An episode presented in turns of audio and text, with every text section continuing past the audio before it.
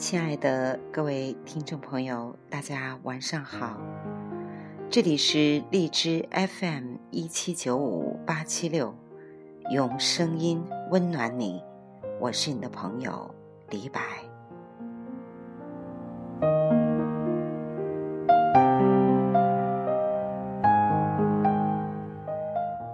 今天要和大家分享的是一个伟大的生命力。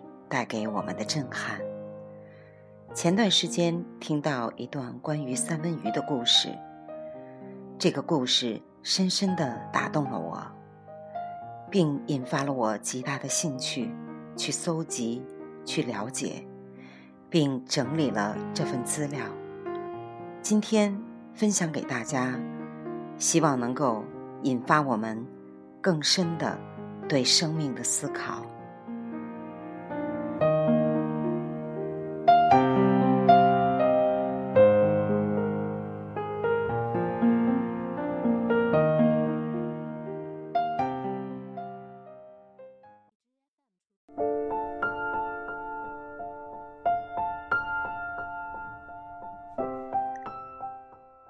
每年大概是七月到十月间，会有成千上万条三文鱼到加拿大弗雷瑟河上游的 Adams 河段繁衍后代。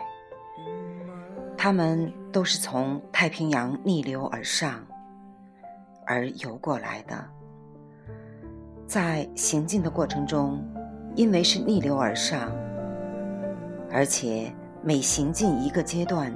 就有一个层梯式的跳跃。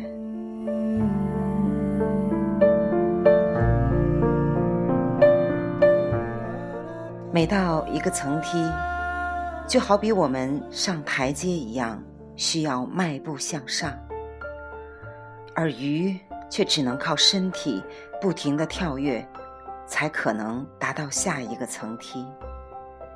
就像鲤鱼跃龙门一样。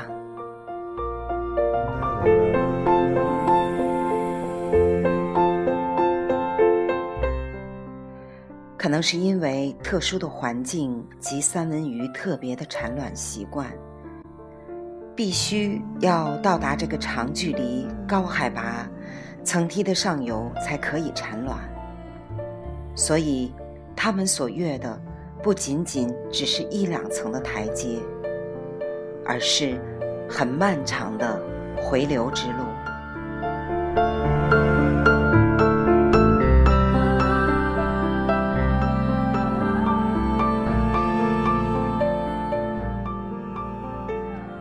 在跳跃的过程中，身体会不停地撞击河床上的石头，它们的血管会不断的破裂，身体会慢慢的变红。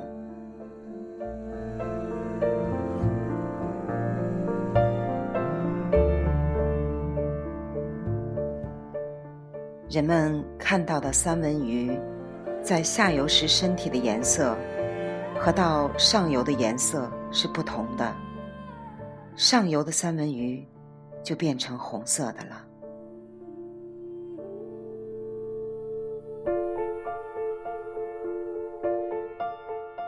还有很多鱼在跳跃的过程中被石头划伤，还有的没有到达终点就因为身体破损，或因为没有力气而死亡在。回流的路上了。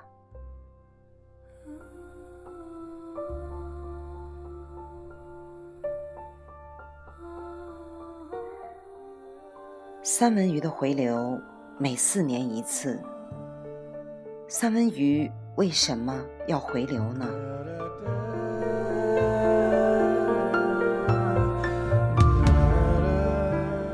它的生命深处有一个。深深的召唤，它要回去产卵，繁衍后代。三文鱼产卵后，就把这些鱼卵藏在石子底下。这些鱼卵会被河里的其他鱼吃掉一部分。当它们变成小鱼以后，又会被别的鱼吃掉一部分。到达淡水的湖泊里面，它们要生长一年。在这个生长一年的过程中间，它们会被天上的鹰、水中的鱼，还有湖旁的人不断的打捞。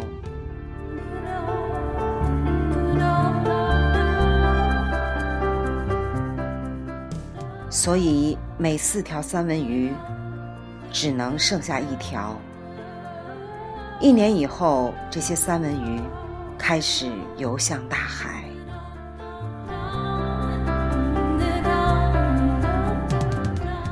他们要差不多环游太平洋一圈，刚好整整三年。在这三年中间，他们经历更加艰难。在海洋里，凶猛的鱼更加的多，再加上人类大量的捕捞，所以等到他们四年之后，再回到他们出发的这条河流河口的时候，每游出去的十条鱼，剩下一条都不到了。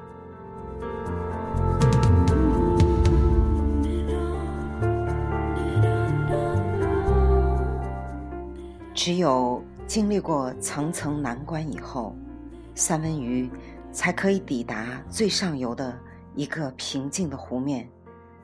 这时候，它开始不吃不喝，开始产卵。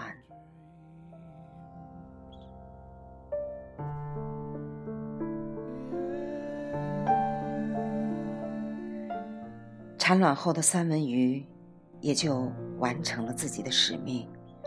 结束了它的一生。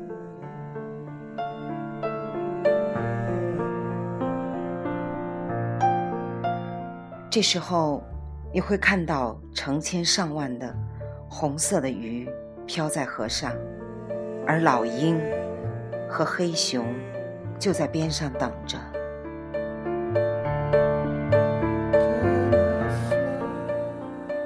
看到这里的时候。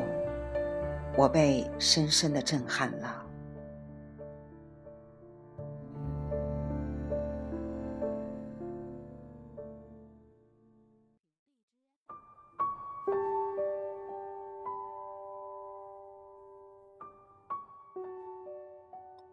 有的时候，我们的生命可否从一条鱼的身上得到启示？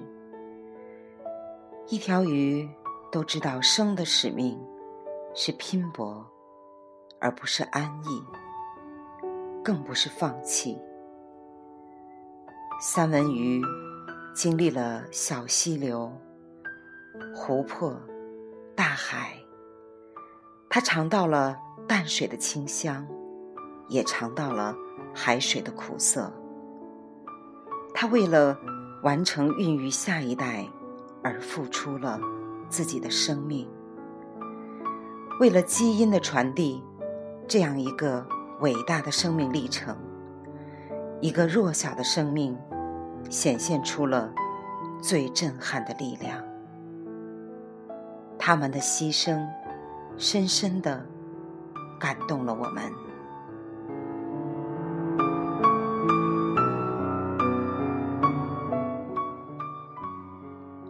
这个故事。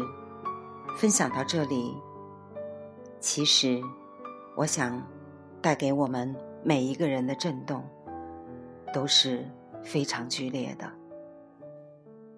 好吧？希望我今天的分享能带给您一点点的收获。谢谢你们，晚安。